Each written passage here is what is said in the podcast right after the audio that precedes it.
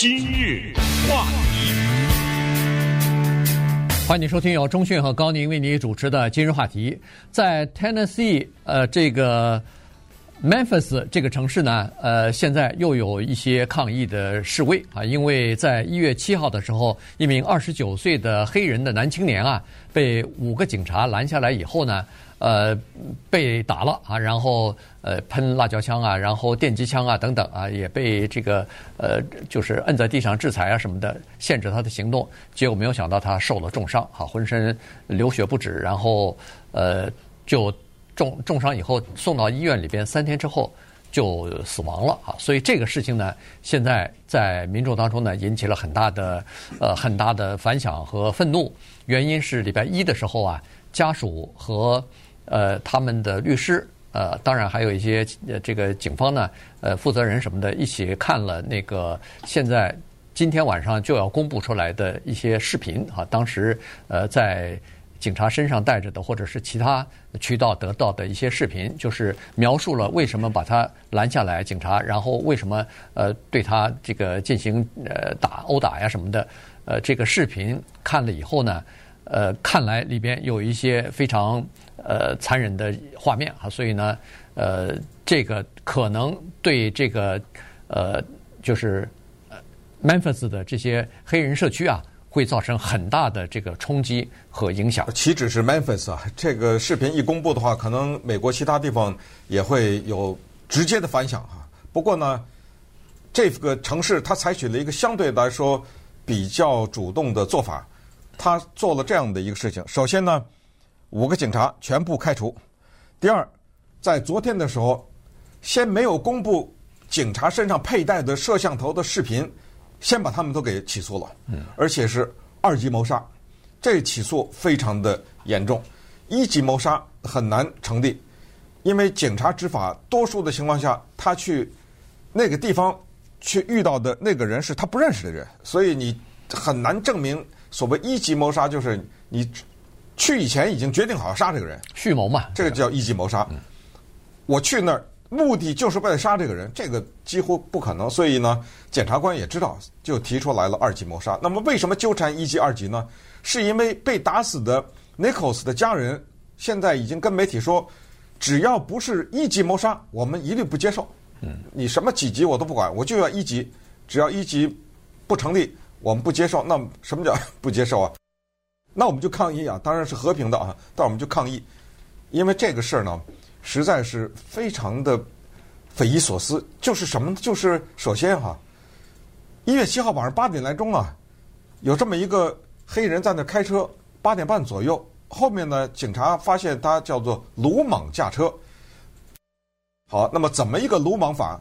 现在不知道，等那视频公布了才知道。在现在给的解释叫做鲁莽驾车，这是第一。然后呢，停下来以后，这个黑人呐，二十九岁的 Tyree Nichols 下来了以后，开始跑。他为什么跑？咱们不知道啊，这个细节等待着警方的公布。然后为什么停一个鲁莽驾车的人要五个警察呢？那五个警察哪儿来的呀？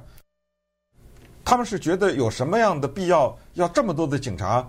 为一个交通违规来执行这样的一个任务呢？等追上了以后，开始殴打。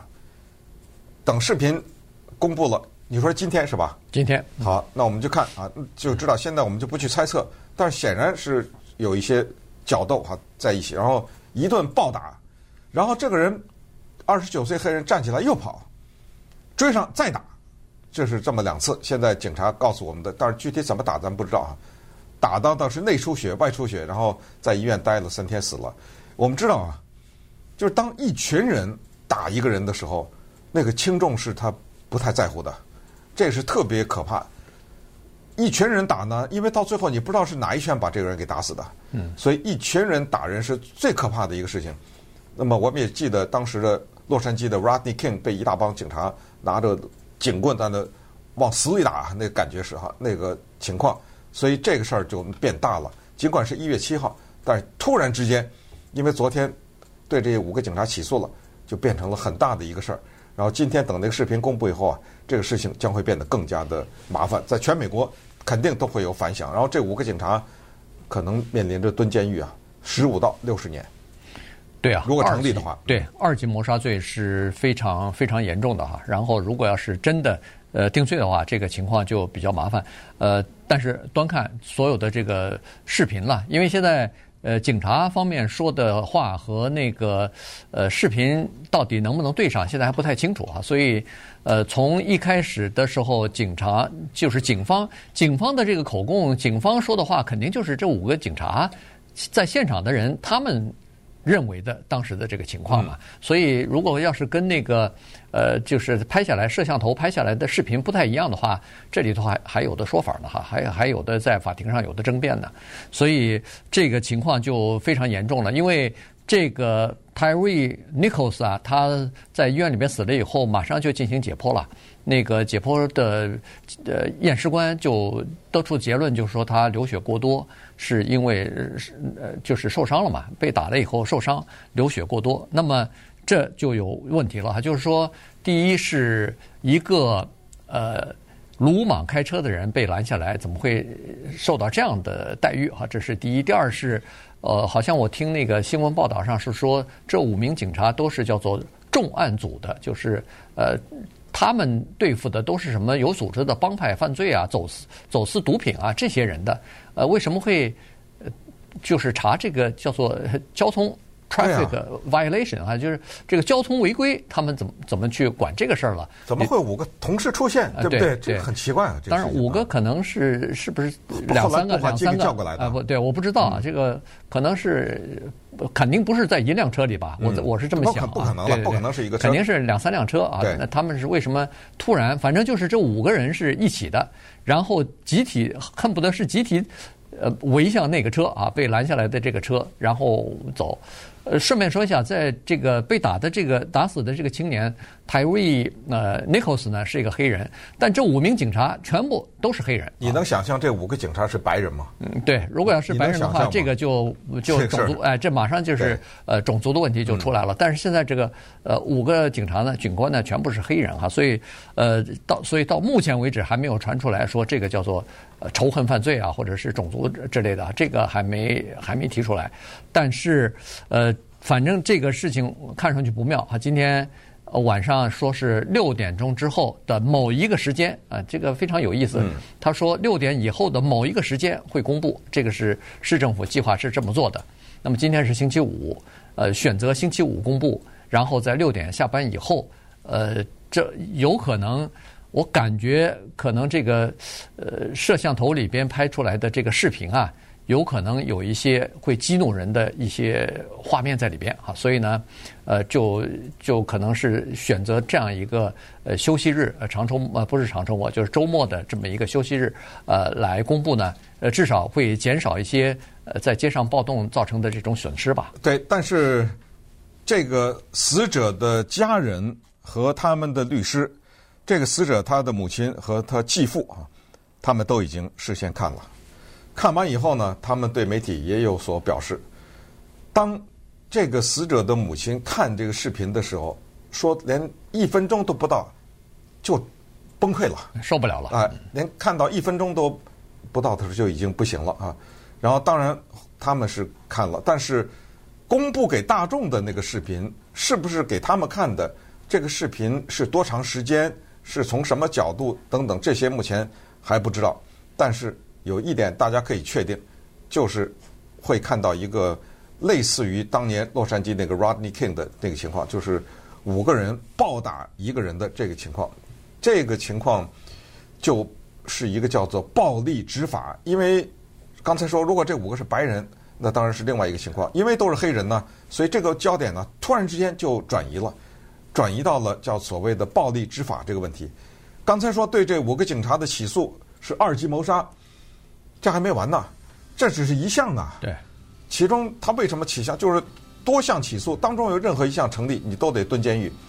其中有时候恶性攻击，这还是一项罪名，而且也是刑期蛮多的。还有叫绑架呢，这绑架就是说你干什么把我摁在地上，对不对？他管这在法律上啊，在这方面一条一条的起诉，他是非常严谨的，所以这个叫绑架，这是第三个。第四个还有个失职，对不对？你的职务要求你这么做，但是你违背了你职务的要求。第五个叫做，它这个叫做用强啊，这个也是一个非常呃有法律的这种技术性的这么一个起诉。可见呢，就是检察官要不一一定要把他们送到监狱里不可。根据现在的情况看，这几个警察的凶多吉少。那稍等我们再看看什么叫做过度执法。今日话题，欢迎继续收听由钟讯和高宁为你主持的今日话题。这段时间跟大家讲的呢是 Memphis 这个城市呢，呃，发生了一件事情哈。一月七号的时候，一名二十九岁的黑人男青年呢，被警方应该算是过度的这个执法。等于是暴力执法哈，被打死了。所以这个事情呢，呃，视频将会在今天晚上在当地时间会公布出来。那么这个呃会引起多大的反响？视频里边可能会发生什么？看到什么？呃，现在还不知道哈。所以整个 Memphis，尤其是黑人社区，都等着这一刻呢，都想看这个视频呃播出来以后到底情况是怎么样。那就先说说看这个二十九岁这个黑人男子哈。呃，Tyre 呃 Nichols，他呢是一个显然是一个单亲父亲哈，他有一个四岁的儿子。那么他是在这个 FedEx 呃工作啊，去了大概工作了九个月了吧。他是属于上呃晚班的那个人哈，就是他是属于上第二班的。如果要是有两班倒的话，他是两第二班哈。那么一般都是晚上差不多七点来钟的时候呢，去他妈家里边呢去吃餐。吃吃饭去，所以呢，对他来说是中餐，呃，其实是晚餐了哈。所以呢，他那天显然也是回家里头想要去吃饭的，大概是中间有有这个公休的时间。呃，看来 FedEx 离他妈住的那地方大概也不远哈，他工作的地方，所以基本上就是这么个情况。呃，后来他倒在地上被被打了以后，他还一直在问 What did I do？我做了什么了？你们把我们拦下来。其实这个你听了这个故事，感觉到有点儿，有点儿挺凄惨的。就是这个他被拦下来被打的那个地方呢，离他妈就是离他的家呀，去吃饭的他妈的家，只有不到一百米了，就是非常近了。呃，如果是没拦下来，他可能马上就停下车就就进到家里头去了哈。结果就是在这个时候呢，被拦下来说是鲁莽开车。呃，他有两大爱好，根据他继父说，一个是滑板，另外一个是摄影。他这个经常去跑到海边去摄影去，然后呃，滑板是更是，据说是已经到了恨不得是职业水准的这个程度了哈。从小学呃，从小小的年纪六岁开始滑板，到现在二十九岁还不放弃。他继父曾经跟他说：“说你现在是个大人了，别滑板了，你现在有了一份这个全职的工作了。”但是没办法，他放不下啊，他特别喜欢这个这个滑板，所以从目前的状况来看呢，这是一个呃非常正常的一个算是有责任心的呃非常喜欢自己儿子的呃经常有时间就陪着儿子的这么一个父亲，这么一个年轻人。是，当然这个是一方面的报道，但是另一方面我们也必须得承认，就是当警察把你拦下来，不管是什么原因啊，你从车上下来，你为什么要跑呢？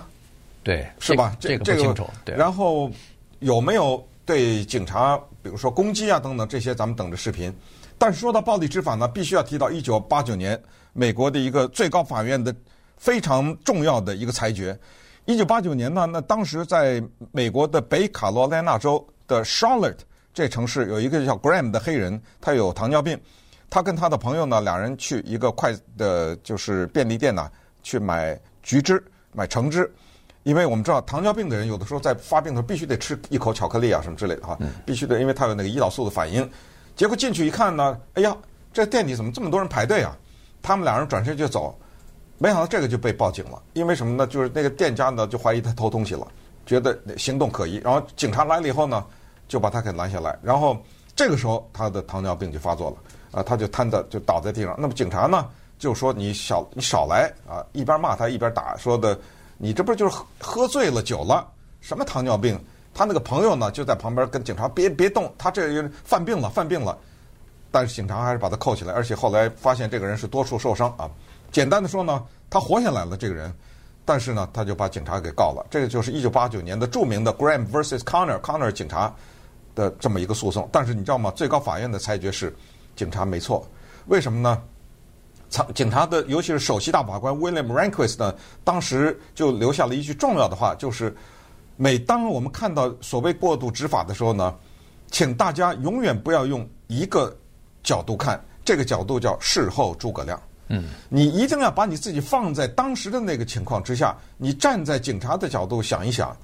然后再做出这个判决。当然，你事后看到是这个人糖尿病，那警察当时不知道，怎么知道啊？对，我看你那样就是喝醉啊，警察也不认识你，等等啊，这个咱们就不去往下伸展了。那后来呢，到了一九，呃，就是之前呢，曾经还有一个判决，就是所谓警察不能从背后开枪，到那是一九八五年啊，八五年。对，那么当时呢，有一个裁决也是涉及到最高法院，说不能从背后开枪，即使这个人拒捕。逃跑，你也不能从背后拿枪打他，那就从背后开枪打他。然后呢，还有后再过了两年呢，又有一个裁决，就是即使这个犯罪的人呢，他手里有枪，请注意这个至关重要，也要看情况，也不能说只要他有枪我就打死他，是要看他那个枪是对着哪儿啊，是怎么？不是，他这个枪呢是叫做身上有枪。对。不不不是不构成对，嗯，但是你如果用手去掏那把枪的话，那当然那警察就要打死你了啊！所以这个是，就是说你佩戴着枪，身上有枪，不构成警官马上开枪把你打死的这个要素啊！所以呃，刚才所说的1989年的这个最著名的就是 Rehnquist 的首席大法官的那个裁决，现在是量刑的。呃，很重要的哎依据和标准，就是当警察碰到这样的情况，要决定要不要动用致命的武力的时候，只有一个标准，这个标准是一个有理智、有判断力的警察在这种情况之下通常会怎么做？不是他，是大部分的警察在这种情况下会怎么做？也就是说。同样情况，换一个警察会不会也这么做？如果也会，那那就是对不起，他就没错，没事。对对，他就是就是这个，就只有这一个标准。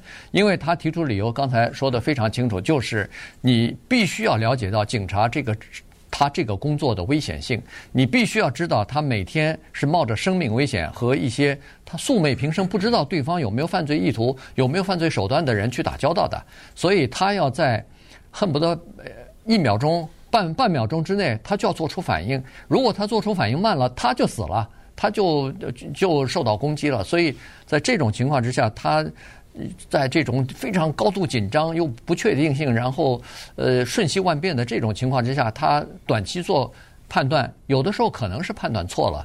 但是没你没办法怪他，我们都知道有很多人说说啊，他口袋里装了是一个手电筒，是一个手机，对，那他马上去掏那个个手口袋去，那你必须要了解，他警察他不知道口袋里你他口袋里装的什么东西，他怀里装的什么东西，他预去购的时候，人警察。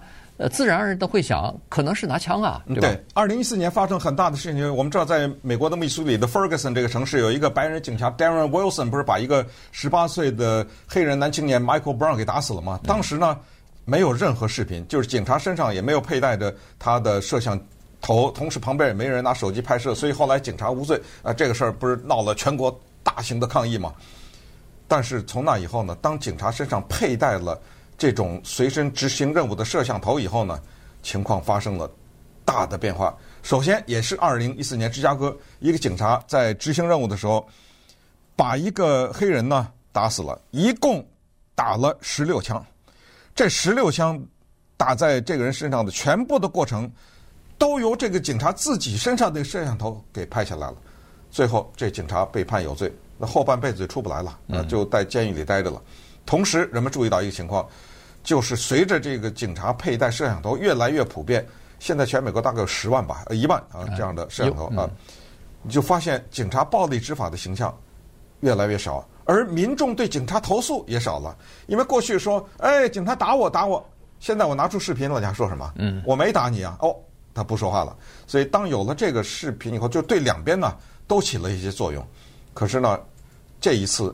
比较的麻烦哈，因为这一次又是一个情况，就是全程的拍下来。大家还记得弗洛伊德吗？嗯，就旁边有一人拿手机拍的，对不对？对，就是要不就是警察的身上佩戴的摄像头，又不是旁观者拿手机拍下来的。这些呢，都对后来在法庭上审理都提供了重要的证据，而且那些拍摄的都是叫做可用的证据，呃，不是偷拍啊，不是什么的，是吧？把这个在法律上，在法庭上是允许拿出来作为证据的。对，所以看今天晚上公布出来的这个视频吧，哈，这个里头呢，有可能是有包括这个警察的摄像头里头拍下来的，也有可能是呃别人啊路人或者是证人拍下来的，咱们不知道哈。那呃多种可能性都有。那么公布多少，以及呃有哪些东西经过呃比如说。呃，剪接啊什么的，咱们不知道啊。但是呢，呃，显然这个市政府呢，Memphis 的市政府呢，已经保证了，说是这个整个的案情、整个的情况呢，都要透明啊，都是要让呃公众呢知道当时确切发生了什么事情，然后再交到法庭去进行审理。对，接下来还有一个，又是每一次哈发生这种事件的一个不可避免的一个后果，赔钱吧。嗯，这就是千万起跳吧，这个对对不对？对呃，这又是。用纳税人的钱去赔偿了，那弗洛伊德说到，我记得是两千九百万吧，对不对？将近三千万的这样的高额的赔偿。那么接下来就是法庭的审理，警察入狱，然后大高金额的赔偿，同时还要面对就越来越激化的这样的民众哈对警察的不满。